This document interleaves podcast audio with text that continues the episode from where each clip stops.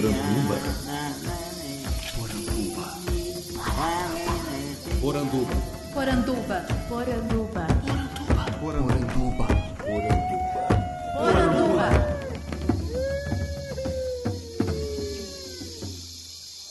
Bem-vindos à nossa Poranduba, o podcast sobre as histórias fantásticas da cultura brasileira. Eu sou Andrioli Costa, o colecionador de sacis, e serei seu guia. E no programa de hoje eu tenho o prazer de receber aqui Mariana Brax Fonseca, que é professora da UFS, a Universidade Federal de Sergipe, e vem falar um pouquinho para a gente sobre essa história incrível da Rainha Ginga.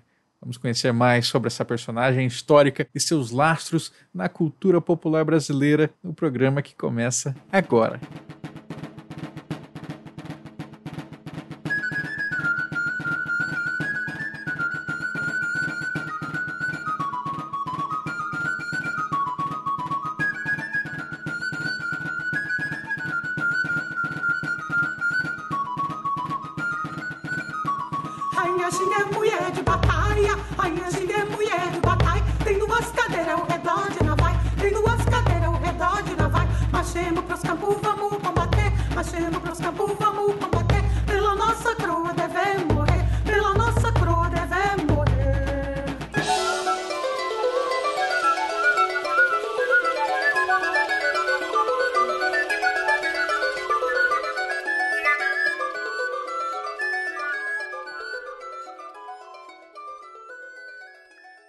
Mas antes de tudo, eu queria te cumprimentar, Mariana. Muito obrigado por estar aqui com a gente. Boa tarde a todos, muito obrigada.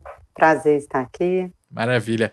Então, agora, para que os nossos ouvintes possam conhecer um pouquinho mais de com quem eles estão falando, queria que você se apresentasse com as suas palavras, dizendo para a gente quem é Mariana Brax. É, Eu sou professora de História da África e História da Cultura Afro-Brasileira no Departamento de História da UFES. Sou mestre e doutora pela Universidade de São Paulo, graduada pela UFMG. Eu sou angoleira, praticante de capoeira Angola. Sou mãe de três filhos. Sou participante do tambor de crioula, né, coreira.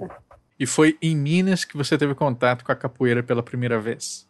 Sim, através do mestre João, Associação Cultural Eu Sou Angoleiro, né? Porque me abriu as portas para entender a Rainha Ginga, né? A Ginga, a partir do mestre João e da Companhia Primitiva de Arte Negra, né? Companhia de Dança Afro também, que já há mais de 20 anos coloca a Rainha Ginga como personagem do espetáculo Poetórias Afro. A partir da cultura popular que eu conheci a Rainha Ginga e daí foi meu interesse pela história, Eu sei que muitas vezes a gente se depara com isso quando chega na universidade, de construir um movimento de entender que esses temas da cultura popular, eles são dignos de estarem dentro da universidade. Mas nem sempre é assim, né? A gente sabe que muitas vezes enfrentamos aí dificuldades do própria instituição, com orientadores. Como foi esse processo para você de abraçar a tradição como um objeto de estudo? Na época que eu fiz graduação em História, nem tinha disciplina que falava sobre isso, não, não era debate, não era tópico. Minha primeira pesquisa foi sobre o candombe da Serra do Cipó, né, o rito para Nossa Senhora do Rosário, e não dialogava com ninguém. Meu projeto de mestrado foi sobre essa Rainha Ginga, não tinha orientador que se interessasse sobre a história da África. Quando eu me formei né, na UFMG, não tinha essa disciplina História da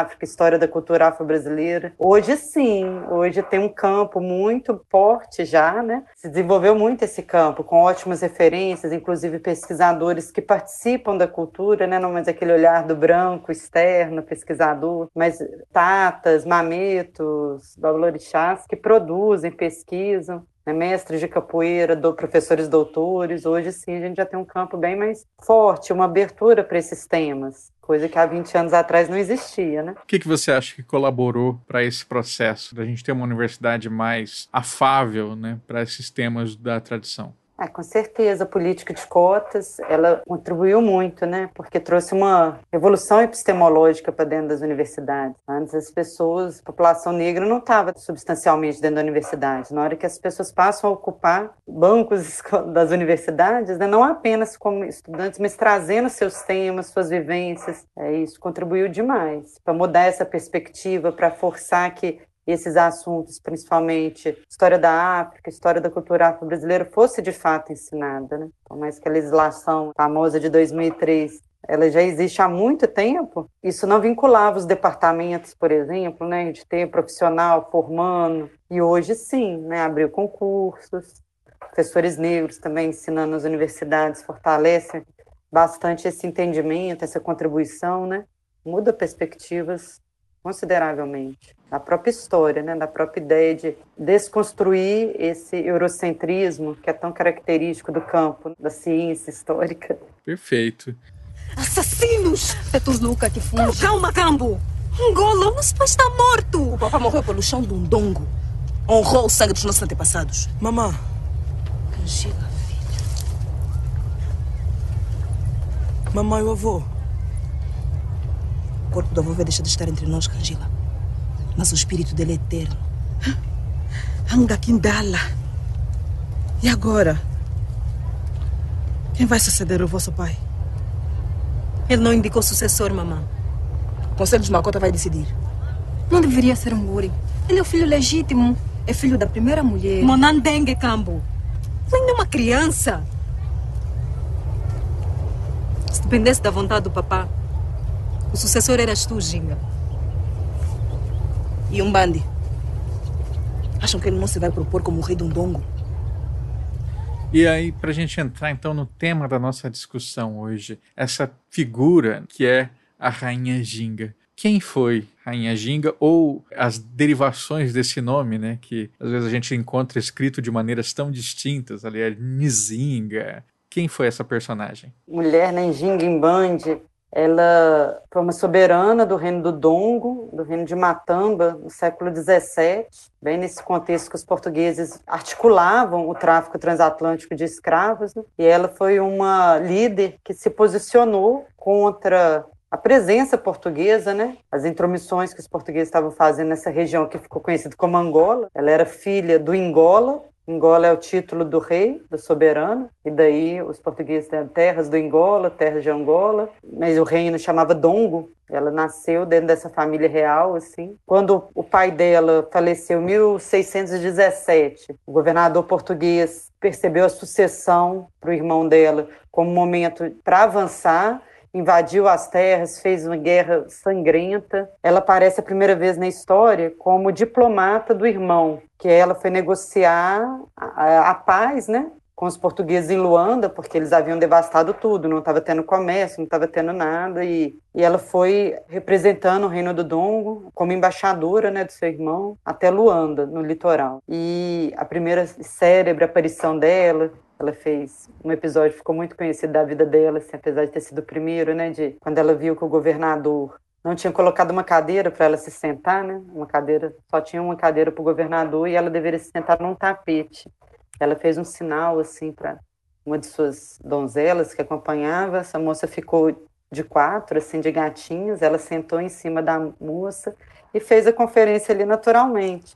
Esse gesto dela todo mundo ficou espantado com a sabedoria, a sagacidade, né? Como ela dominava muito bem as palavras e nessa reunião já ela coloca que o Dongo não vai se submeter a Portugal, né? Um reino que tem força, que vai ir para a guerra se for necessário, mas está disposto a comercializar como reinos soberanos, independentes em igual posição. E aí, né, isso foi em 1622. E nesse momento ela foi batizada com o nome de Dona Ana de Souza. Ela foi apadrinhada pelo governador e tal. Só que o acordo de paz que ela conseguiu não foi cumprido por parte dos portugueses. Mesmo com ela se batizando para cair nas graças ali do governo português. Sim, mas o irmão dela não aceitou o batismo, o, o que era o rei, mas enfim, a questão é que os portugueses não cumpriram os acordos, é, eles armaram o inimigo como um Jaga Caçande, eles deram muitas armas para esse guerreiro invadir o Dongo. E depois que o Jaga Caçange invadiu, ele se recusou a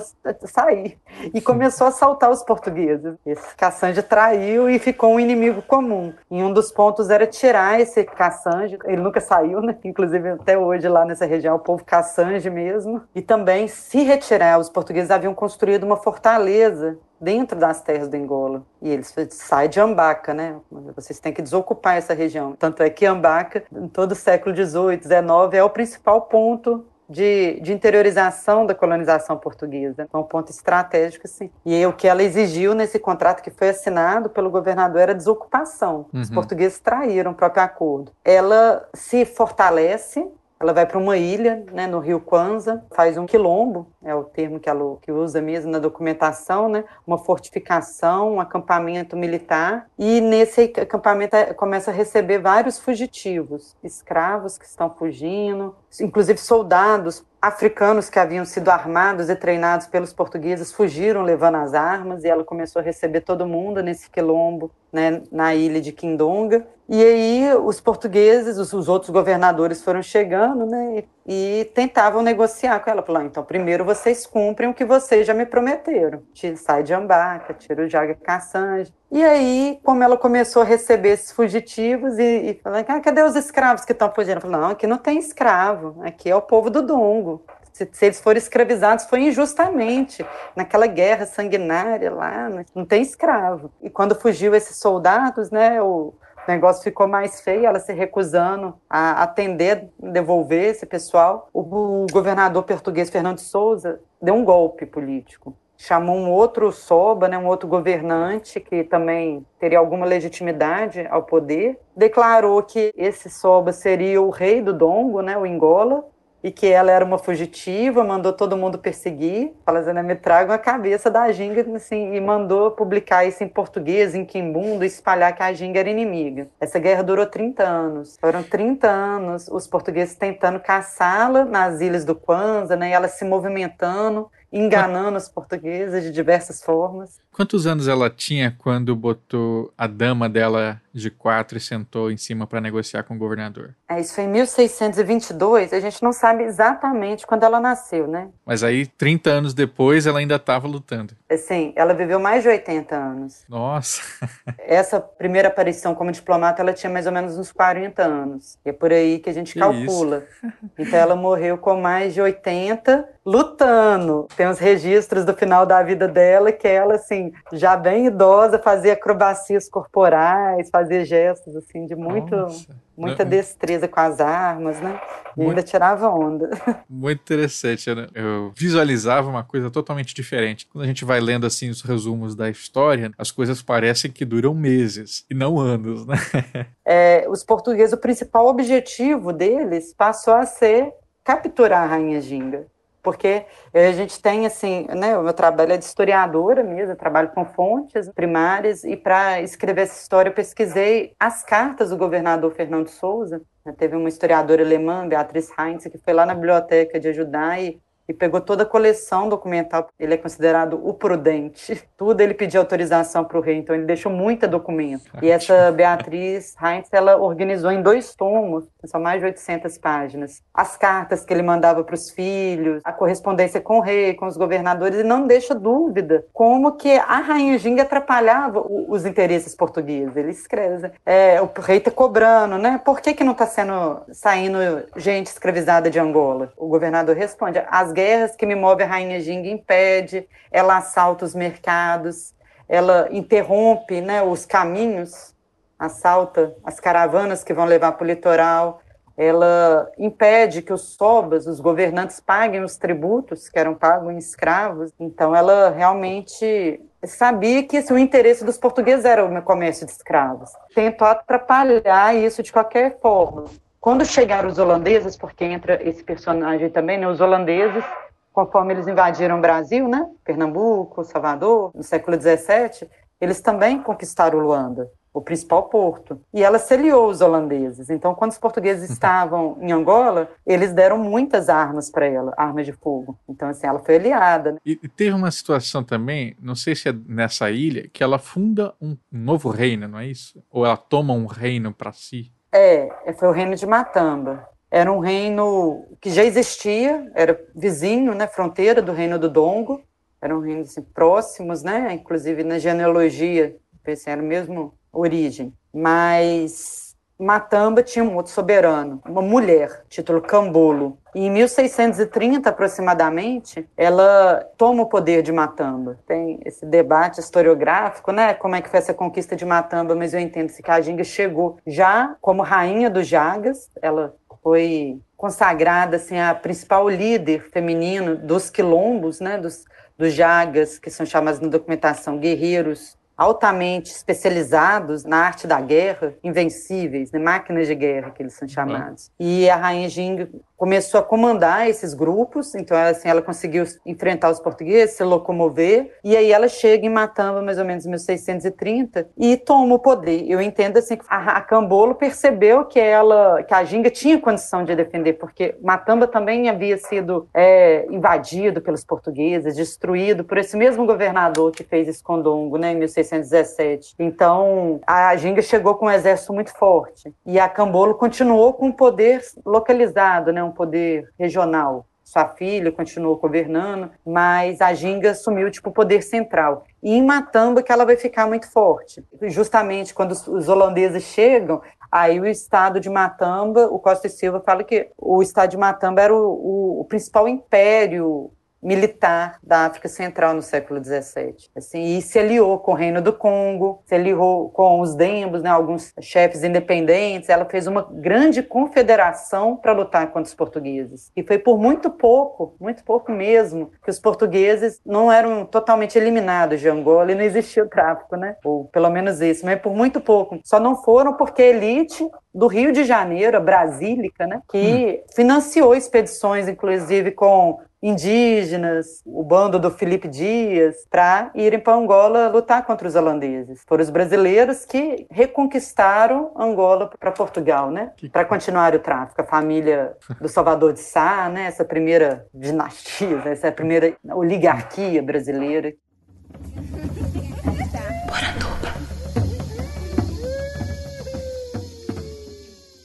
Mariana, essa figura da Ginga, ela começa a ganhar vulto no Brasil, a meu ver, né, nas últimas décadas, porque ela começa a ganhar essa representação enquanto uma mulher empoderada, né? E, e as pessoas começam a buscar essa história para inspirar né, outras mulheres. Como é que você vê esse movimento de recuperação da figura histórica da Rainha Ginga e se as pessoas acabam, sei lá, falseando a história, né? Contando coisas que não foram exatamente assim que aconteceram? Como é que você vê isso? Eu entendo, né? A Ginga ela chegou no Brasil mais através dos movimentos sociais primeiro, para depois chegar através da academia.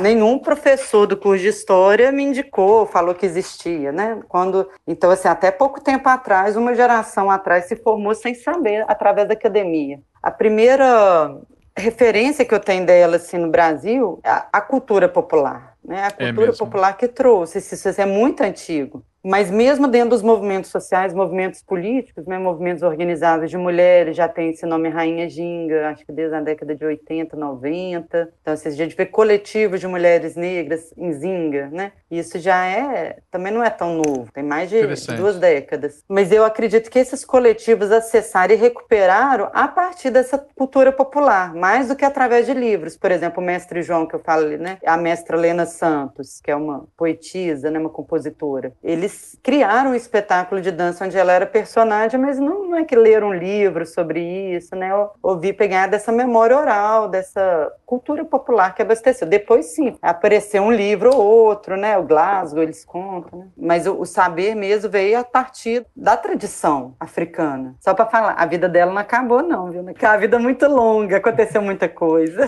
Ela morreu com mais de 80 anos, como eu já disse, e depois, no final da vida, ela acabou se aliando com os portugueses, né? principalmente com os padres italianos que vieram do Vaticano. Ela morreu como cristã, super católica, enterrada com, assistindo como missa assim? de joelho. O que, que aconteceu? Temos um salto aí, né? É bem interessante, porque a vida dela é bem isso, esse jogo que ela faz, né? De vai para lá, vai para cá. A irmã dela ficou 10 anos refém dos portugueses também. Isso é um ponto importante para ela aceitar essa rendição, né? O resgate da irmã dela foi um ponto que ela ficou muito, tentando muito tempo negociar com os portugueses. Quando os italianos chegaram, o, o Papa mandou capuchinhos italianos para essa região catequizar. Aí tem os relatos do primeiro padre que conviveu com ela, dois padres, né?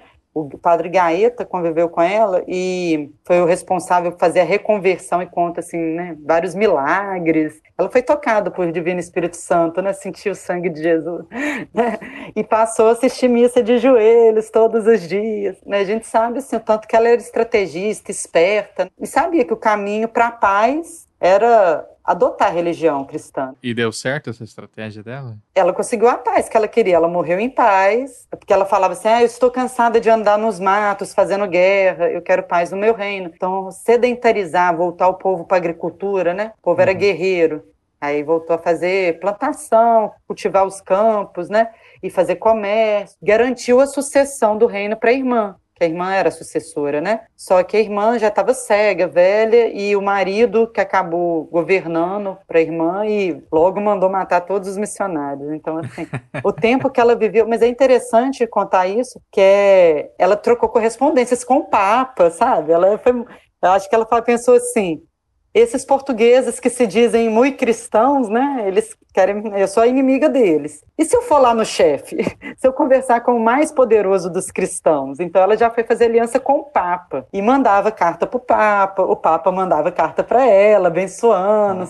Então eu penso assim, é como uma líder, né?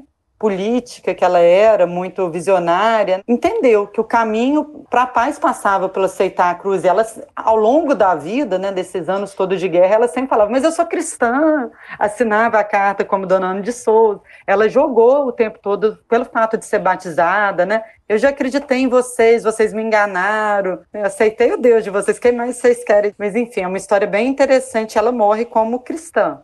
Sabe-se quais foram seus últimos momentos de vida? Sabe? Nossa, os últimos momentos de vida dela estão minuciosamente descritos pelo padre Cavazzi, que foi esse capuchinho italiano que deu a extrema unção a ela, né? Ele escreveu um livro que chama Descrição Histórica de Congo, Angola e Matamba, né, dos Três Reinos, dois tomos, e assim, bem minucioso. É claro que, né, ele vê o, o diabo em tudo, mas ele é uma fonte histórica de muito valor, né? Como ele descreve, ele que garantiu os ritos, né? Porque todo mundo, ninguém acreditava que ela tinha morrido, né? Todo mundo achava que ela era imortal, porque ela já tinha vencido varíola, né? Não era comum a pessoa viver 80 anos e tudo que ela enfrentou já era assim um mito viva, né? E ela fala, sei bem que, que o povo não acredita que eu vou morrer, que eles me acham imortal, mas eu já tô, tô me despedindo, né? Aí, enfim, o povo queria fazer sacrifício, que todo mundo queria morrer junto com a rainha Ginga, né? Porque esse tipo de rito, de sacrifício aos reis muito poderoso. E ele tentou impedir de todo jeito. É bem interessante, assim, esses confrontos entre o cristianismo e os ritos tradicionais. Eu vi uma situação, aí você me confirme, já que você tem acesso a essas fontes históricas, que dizem que o irmão, com receio de que a descendência dela viesse a assumir o poder, mandou que lhe esterilizassem. Você já chegou a ouvir sobre isso? Sim, sim, com certeza. É um ponto polêmico né? e até interessante que remete para os mitos de fundação do Reino do Dongo, né? Essa assim, ó, esterili... porque era matrilinhagem.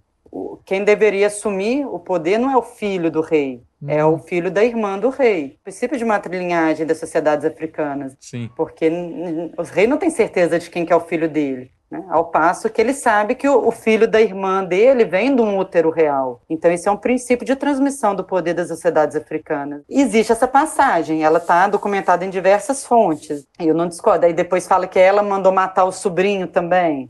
É interessante porque as fontes portuguesas destacaram muito isso, vai falar ah lá, esses reinos africanos são todos patricidas, um matando o outro, né? Como se eles não fizessem isso, né? É, pois é.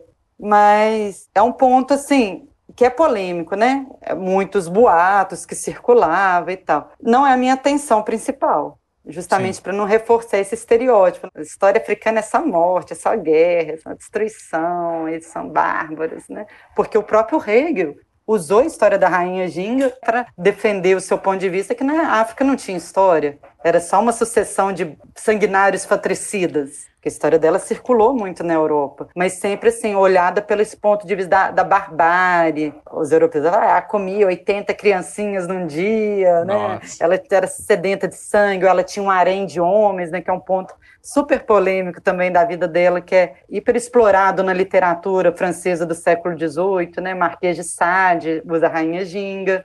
Vários autores, né? tem um romance do século XVIII francês, que é aquela rainha comedora de homens, que tinha vários amantes.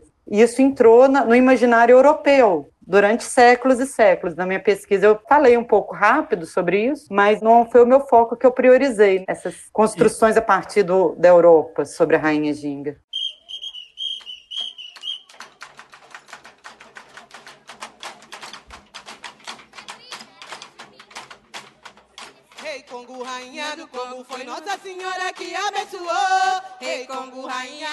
Foi Nossa Senhora que abençoou. Olha o sol, olha a lua, olha as estrelas que alumiou. Olha o sol, olha a lua, olha as estrelas que alumiou. Rei Congo, rainha do Congo, foi Nossa Senhora que abençoou. Rei Congo, rainha do Congo, foi Nossa Senhora que abençoou.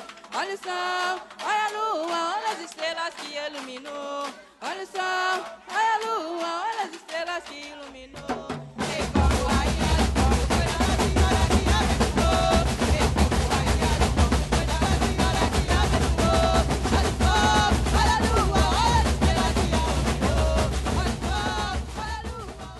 Por outro lado, né, enquanto a Europa constrói esse imaginário literário super demonizante e negativo da Rainha Ginga, o Brasil, pela oralidade, pela cultura popular, ele vai construir um imaginário de Ginga como resistência. A gente pode pensar assim? Sim, porque é o que ela realmente representou por diversos povos, não apenas o povo ambundo, né, que é o povo da sua identidade étnica, mas diversos povos, ela representou essa oportunidade de enfrentar o caos que os portugueses estavam levando, né? Então, assim, ela era o refúgio, as pessoas literalmente abandonavam suas terras e iam buscar proteção à Rainha Ginga. Então, a gente tem essa farta documentação que mostra esses deslocamentos populacionais buscando o seu quilombo como um lugar de proteção, né? Onde eles não vão ser invadidos, eles não vão ser aprisionados, não vão ser escravizados.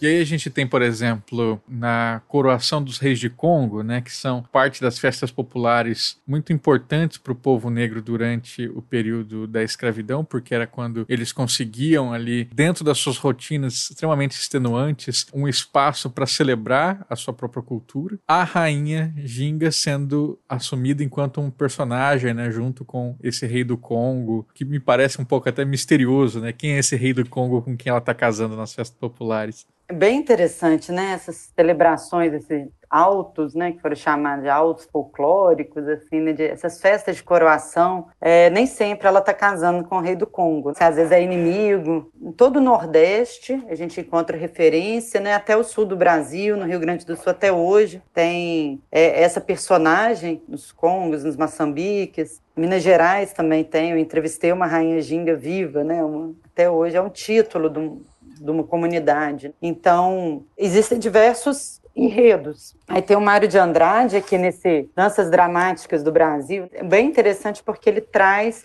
os cantos. Mário de Andrade fez essa pesquisa, viagem, né? Na Paraíba ele achou um informante que contou para ele, ele transcreveu os cantos, as falas, uhum. porque não é só música, né? Tem tipo encenação onde eles estão negociando. É uma embaixada da Rainha Ginga versus a embaixada do Rei do Congo, e é em torno da morte do príncipe Suena, que é um título da Lunda. É outro estado, assim? É, um outro estado.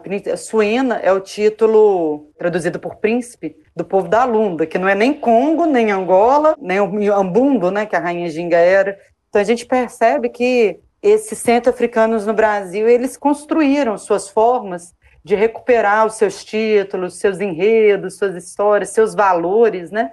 E o que nesses autos traz bem assim, essa figura é, da, da rainha que não se rende, que não se curva. A gente pode pegar aqui uns versos, né? Mas que ela tem soldado como percevejo. Minha rainha fala que eu não posso desistir, lutar ou morrer. E esse era um, um próprio grito de guerra da rainha Ginga, né? Que lá das fontes do século XVII ela falava, né? Vocês vão para a guerra, mas vocês não voltam, né? É melhor você morrer no campo de batalha do que você voltar perdedor. Eu não aceito perdedores. Isso era uma determinação do quilombo da Rainha Ginga. E a gente vê aqui no, nesses congos do Nordeste cantando exatamente isso, né? É vencer ou morrer, eu vou para a guerra, eu não vou recuar, eu vou, vou para cima mesmo. E mostrando essa força dessa soberana, que todo mundo jura, né? entrega sua vida para esse batalhão dela que é indestrutível. E, e, a relação com o Congo? Houve alguma relação da rainha Ginga histórica com o Congo? Sim, né, nesse período que os holandeses estavam né, lá em Luanda, a rainha Ginga fez uma confederação com o rei do Congo, né? Eles eram aliados contra os portugueses. E isso foi, assim, uma das razões da ruína do Reino do Congo. É bem Nossa. interessante, porque quando os brasílicos né, retomam Angola, lá na 1648, eles vão negociar com a Rainha Ginga. A primeira coisa que vai fazer é mandar uma embaixada buscando, olha, ela é muito poderosa, vai com calma.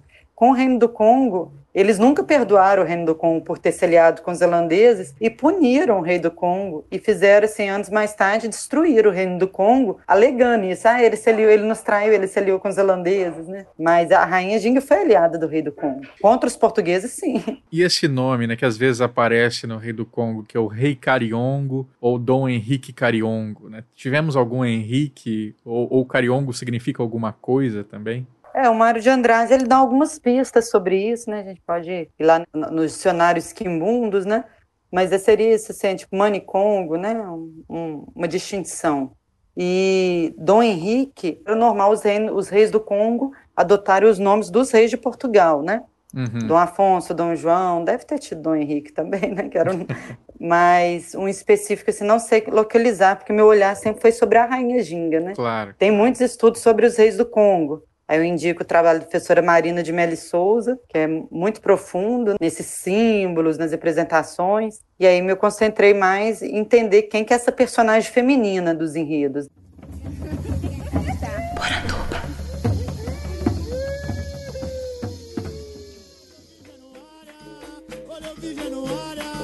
Olha na Bahia, em Salvador, olha eu vi lá em Minas, lá em Belo. Você quer essa maravilha, vem no meu Brasil, vem no meu Brasil, vem no meu Brasil, é que tem pra lhe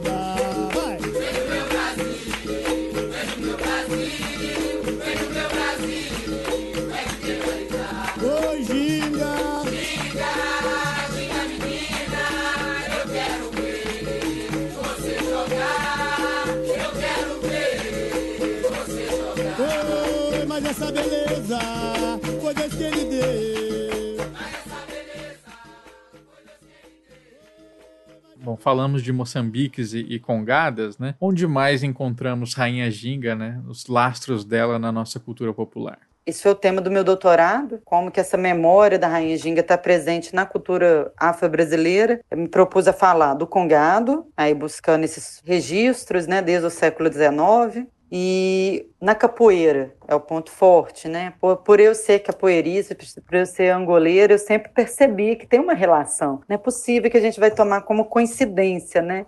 É o mesmo nome, a mesma pronúncia, né? Ginga é o movimento básico da capoeira. E Uhum. ela sempre foi chamada pelos portugueses de ginga, né? Com J, com G, né? Existe muita relação, então eu sempre vi isso assim de forma bem explícita ao longo da que eu ia pesquisando a trajetória dela, né, ao longo do mestrado, e eu ia vendo essa movimentação de enganar, de fingir, eu sempre fui associado com o movimento corporal. Aí no doutorado eu me propus analisar o que, que significa a ginga da capoeira. Aí fui pelos dois caminhos, né? Um entrevistando os mestres e as mestras da capoeira Angola, o que que os detentores ensinam o que que é ginga, e isso eu fui confrontando com os significados das fontes lá do século XVII, e é interessantíssimo porque são os mesmos adjetivos que usam, né? A ginga é uma coisa que engana, a ginga ela é escorregadia, finge que vai para um lado e vai para o outro, porque a ginga serve para se locomover no- durante o jogo, e o que a ginga fazia era isso, ela nunca estava parada, né? Para não virar alvo fácil. Então, tudo que o capoeirista faz com seu corpo remete às estratégias militares, diplomáticas, né? políticas da Rainha Ginga. Até assim, não, não, meu prima, eu sou católica, eu sou sua amiga. O capoeirista faz isso o tempo todo, né? Chamada, não. Então é bem do universo da capoeira. Então esse foi um caminho, né? Pensar como que esse conhecimento foi incorporado. Foi o corpo que conta essa história. Essa sabedoria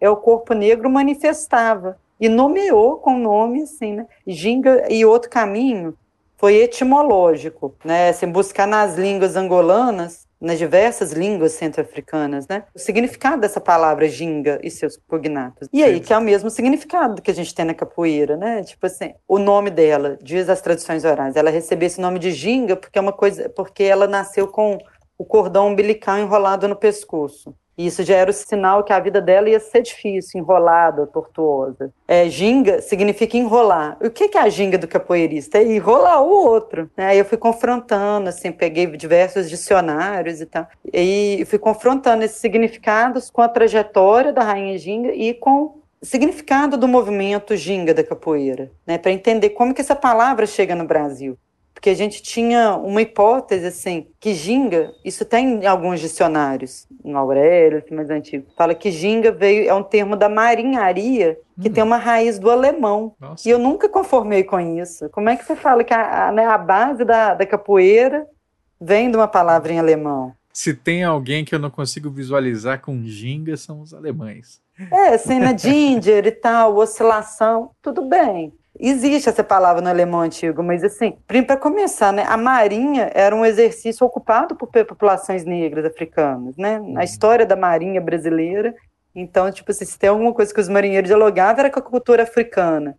E esse é o remo pivotante e tal, que o remo faz isso, né? O ginga do remo. Mas por que falar que é do alemão? E essa explicação assim que circulava nas academias, nos livros de grandes referências, me soa assim como epistemicídio, né? Como anulação das, da herança africana na língua, uhum. né? Você busca lá uma herança alemã. Então, eu busquei dar fundamento para essa afirmação de que a ginga da capoeira vem de Angola. É óbvio, né? Parece óbvio, mas academicamente não. Né? O que estava nos livros, o que estava tido como certo, era essa origem alemã da palavra ginga. Achei maravilhosa esse caminho que você fez. Queria que você contasse um pouquinho para a gente agora sobre esse encontro com uma rainha ginga que você falou que, que teve na sua pesquisa. Foi uma pesquisa de campo que eu fiz dentro do doutorado na comunidade de Visconde do Rio Branco, na zona da mata de Minas Gerais. É uma comunidade que faz um congado né, há centenas de anos e o título máximo né, da rainha é Rainha Ginga. Então foi uma oportunidade muito interessante de, assim, de ver a atuação. A gente participou da festa e ver a atuação dessa rainha, como é que ela coordena, o que, é uma Rainha Ginga em ação, né? e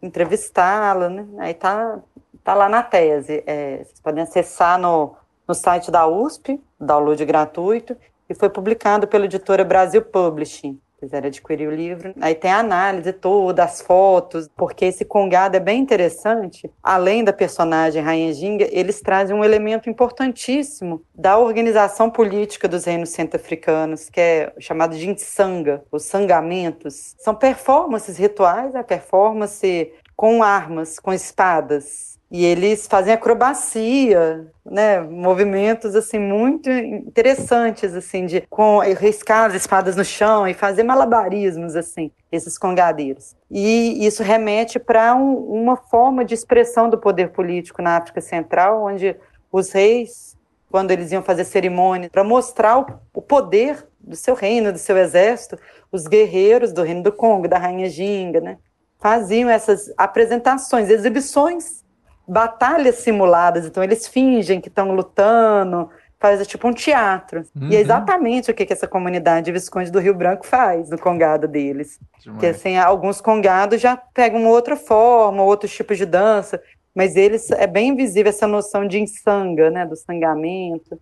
Então é uma, uma festa lindíssima, assim, de entender como que traz esses elementos simbólicos, tanto do plano espiritual, mas também da organização política militar centro-africana. E também essa situação que você conta pra gente sobre como a Ginga assume o cristianismo estrategicamente, por vezes, e deixa as pessoas até confusas, acho que dá para traçar o próprio paralelo com as populações negras no Brasil, em que você assumiu o catolicismo era uma questão de sobrevivência. E aí as formas também como você faz o gingado, né, faz os desvios para celebrar a sua cultura, seja, por exemplo, fazendo correlações entre santos e orixás, ou seja, encontrando ali nas irmandades dos homens negros Nossa Senhora do Rosário caminhos também para escapar. Bem interessante isso, né? Eu recorro ao conceito do Sheikh Anta Diop, assim, de plasticidade cultural do, dos povos africanos, o xenofilia, que é o seguinte: a cultura africana ela é disposta a somar com o que vem de fora. Para a Rainha Ginga, tudo bem ela cultuar os ossos dos ancestrais e, ao mesmo tempo, rezar uma Ave Maria no crucifixo. Para ela não tem contradição. Esse era um, um fator de incremento de poder, né? Adotar o cristianismo era um plus. Ela não precisava negar toda a sua ancestralidade. Na cabeça dela, assim, tudo somava. Isso a gente percebe também no Reino do Congo, né? Como que usa o cristianismo, assim, para aumentar o seu poder. E aí, para a população africana também, assim, cê, tudo bem você cultuar Jesus Cristo, você achar que ele é uma força muito poderosa e fazer oferendas para os ancestrais, ter seus inquices. E eu acho que essa perspectiva é a base para a gente compreender o catolicismo africano no Brasil. Muitos eh, historiadores, intelectuais, ah, eles estão fingindo, isso é uma, né, uma dissimulação, porque na verdade eles não, não têm fé em Cristo nenhum. Mas eles têm fé, sim. É qualquer um que chega na comunidade com gado, ninguém pode negar que aquilo ali é fé absoluta e genuína, é Nossa Senhora do Rosário mesmo. Você não precisa chamar ela de Yoshun. É, eles têm fé em Nossa Senhora do Rosário mas a forma como compreende isso, e tudo bem, outro dia você tomar um benzimento ali para dando longa, não, não tem com tanta contradição, sabe? Não é essa coisa ou um ou outro, como os europeus construíram.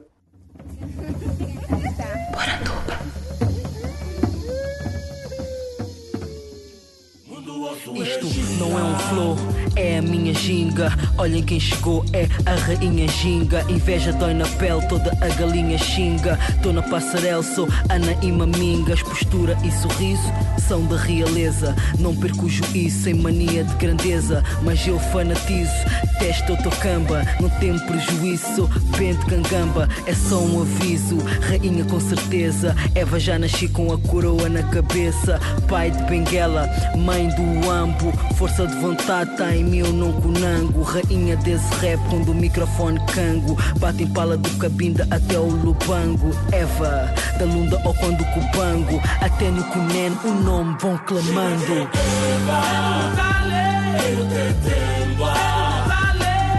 Rainha giga do rap, rainha giga do rap, rainha giga do rap, rainha giga do rap.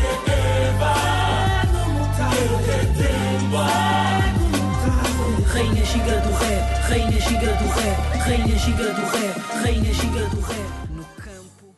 Então, Mariana, para a gente encerrar, eu queria que você contasse das suas publicações, além do seu livro, da sua tese, né? Eu vi que também tem produções mais de divulgação né, dessa história da Rainha Ginga. Como é que é isso que você está fazendo? Em 2016, a gente fez um, um, livro de história em quadrinhos. Tinha defendido já o mestrado. Essa história é tão interessante, não é correto ficar só para os acadêmicos, né, quem tem fôlego de ler uma historiografia, aquela coisa de 200 páginas, é uma história que eu sempre senti assim, ela precisa chegar nas escolas, uhum. principalmente assim, todo mundo precisa conhecer esse exemplo, porque desconstrói muitos estereótipos equivocados sobre a África, né, sobre os estados africanos, sobre as mulheres. Então, em 2016 a gente organizou uma história em quadrinhos o ilustrador é o mestre João Angoleiro, porque ele sempre trabalhou com a ginga, tanto como artes plásticas, né? Ele é um pintor também, e conhece esse segredo. Então ele trouxe essa corporalidade para as ilustrações, ficou um trabalho muito bonito. E a gente encontra ainda para comprar? Pode comprar direto comigo no site da Ancestra Editora. É um livro assim bem facinho, né, para criançada mesmo, pensado assim de chegar no fundamental 1, 2 e traz toda essa história que é um contexto difícil de guerra, mas na, na linguagem direta e usa muito desse movimento de capoeira, assim, para dar essa identidade, né? Aí tem também o, um caderno pedagógico, Rainha Ginga nas escolas. Ao longo desses anos eu fui desenvolver algumas atividades em escolas e tal, uhum. e pegar algumas atividades para usar o livro de forma interdisciplinar. Educação física, na geografia, na português, com sugestões e Isso aí é- conta o processo né, de produção do, da tese, do livro. Isso, e isso traz- tá online? Ele é gratuito, lá no site da Ancestre também, www.ancestreditora.com. Tá no link aí embaixo, hein, pessoal? Quem quiser, com facilidade, é só acessar o post e clicar aí para levar para casa. Aí eu queria falar, vou aproveitar, André, do meu livro mais recente, que chama Poderosas Rainhas Africanas. Ele saiu ano passado, 2021, porque a Rainha Ginga ela não é a única mulher, né? Sempre que fala da Rainha Ginga parece, nossa, uma mulher. E eu, ao longo desse tempo, fui vendo que ela não era a única. Aí com esse livro eu trouxe também um livro ilustrado, todo Uhum. bonitão, assim, contou que com a participação de 23 artistas, é pensado para recurso didático mesmo, dá elemento para os professores, educadores levarem para as salas de aula essas formas de política protagonizadas por mulheres, né, instituições. Então, ele conta com muitas imagens, né, artes africanas e artes originais que foram produzidas por esses ilustradores a partir das descrições históricas para criar outra concepção, né, de mulher, mulher no poder, né, mulher negra com seus símbolos, né, seus turbantes Muito e próprios legal. de cada cultura, né? Então aqui a gente traz 30 mulheres que comandaram sociedades, né, estados, exércitos, instituições, olhando-se para essa biografia dessas mulheres, mas também para essa matrilinearidade, nessa matripotência, como que as instituições africanas pré-coloniais não excluem a mulher da governança. A pretensão é passar por todo o continente africano, né? todas as regiões, Uhum. desde a antiguidade até o presente para mostrar assim que é um, uma coisa de longuíssima duração, é desde os primórdios que as mulheres sempre governaram. Muito incrível. Também está lá no site da Ancestry. Perfeito, Mariana. Foi um prazer enorme conversar contigo hoje. Eu queria que você se despedisse então dos nossos ouvintes e deixasse a sua mensagem final. Pode ser o que você quiser, fica bem à vontade. Obrigada pela oportunidade né, de estar divulgando esse trabalho. Eu entendo, né, tanto a Rainha Ginga como essas outras mulheres, são histórias que precisam ser conhecidas pela população brasileira, né, e de forma geral pelo mundo, que apontam outra forma de entender a participação das mulheres, das mulheres negras, na constituição das instituições, do poder político. Muitas vezes a gente acha que as mulheres sempre foram oprimidas, excluídas, isso não é uma verdade histórica para a África. Hum. Então, apontar assim, para essas instituições governadas por mulheres, né, como elas poder, conseguiram, de diversas formas, múltiplas formas, garantir a sobrevivência política, né, os seus valores culturais, e é pensado para levar para a sala de aula, né? A gente precisa chegar a isso em sala de aula, porque aqui dentro da academia, né, tem referências que discutem isso, mas o Sheikh Anta Diop não chega lá no ensino fundamental, né? Então esse pensamento deve chegar, ele deve conduzir, que eu acredito, são histórias que transformam a forma como a gente lida com a própria história da população negra, da população africana, conhece as suas culturas, a partir das suas referências endógenas e o lugar das mulheres nessas sociedades. Faço um convite para vocês conhecerem, tem um perfil no Instagram, Poderosas Rainhas Africanas, é isso.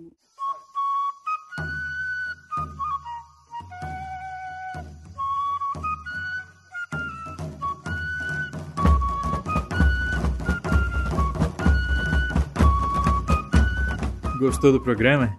Eu espero que sim. Se gostou mesmo, faça como os nossos queridos apoiadores que assinam mensalmente os planos do Colecionador de Sassis em picpay.me barra colecionador de sassis, no padrim.com.br barra saci ou no catarse.me barra saci. Se você quer colaborar somente uma vez, manda um pix para colecionadordesassis.gmail.com. Você pode se juntar a essa equipe maravilhosa e é por isso que eu quero mandar um grande abraço para o nosso mais novo apoiador no Padrim, que é o Márcio Luiz Okada, na categoria Colecionador de Sassis. Muito obrigado, Márcio. Você se junta a essa equipe maravilhosa, formada por Agatha Urzedo, Alex Mir, Alexandre Gleiser, Ana Lúcia Mereger, Ana Magalhães, Arthur Rocha, Bruno Janowski, Bruno Moraes, Caio Geraldini, Camila Piva, César Silva, Daiane Angolini, Daniel Burli, Daniel Medina, Douglas Rainho, Euclides Vega, Fernando Sussman, Gabriel Quartan,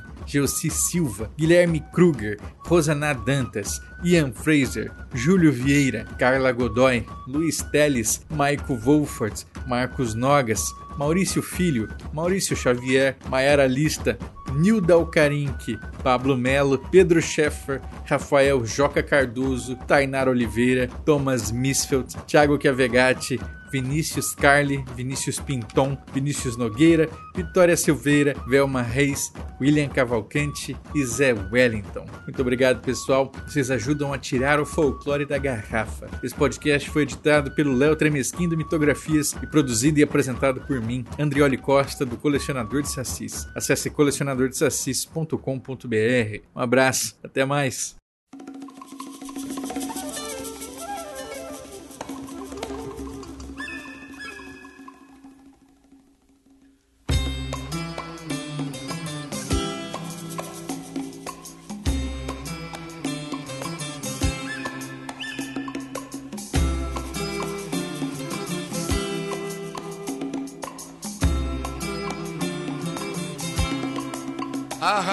Ginga do meu rei do Congo nasceu na matamba de tantos lugares. Andou na mandingo e cirandou, no jongo e sarandou, no samba e luandou, nos ares. A rainha ginga do meu rei, do Congo nasceu na matamba de tantos lugares. Andou na mandingo e cirandou, no jongo e sarandou, no samba e luandou, nos ares. E vem, e vem eu sei, e o seu grito de guerra é uma lei. Pelos caminhos do mar e da terra e vem pra mandar matar. Oh,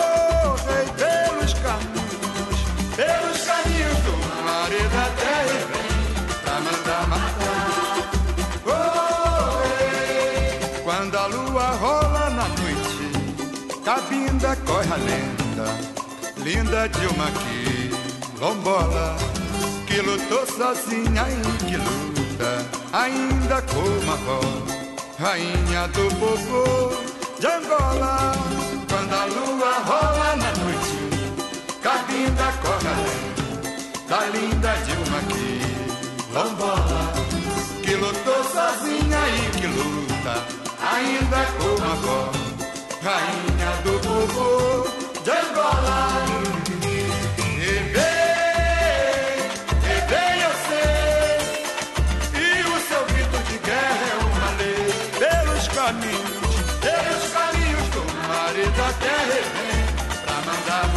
Pelos caminhos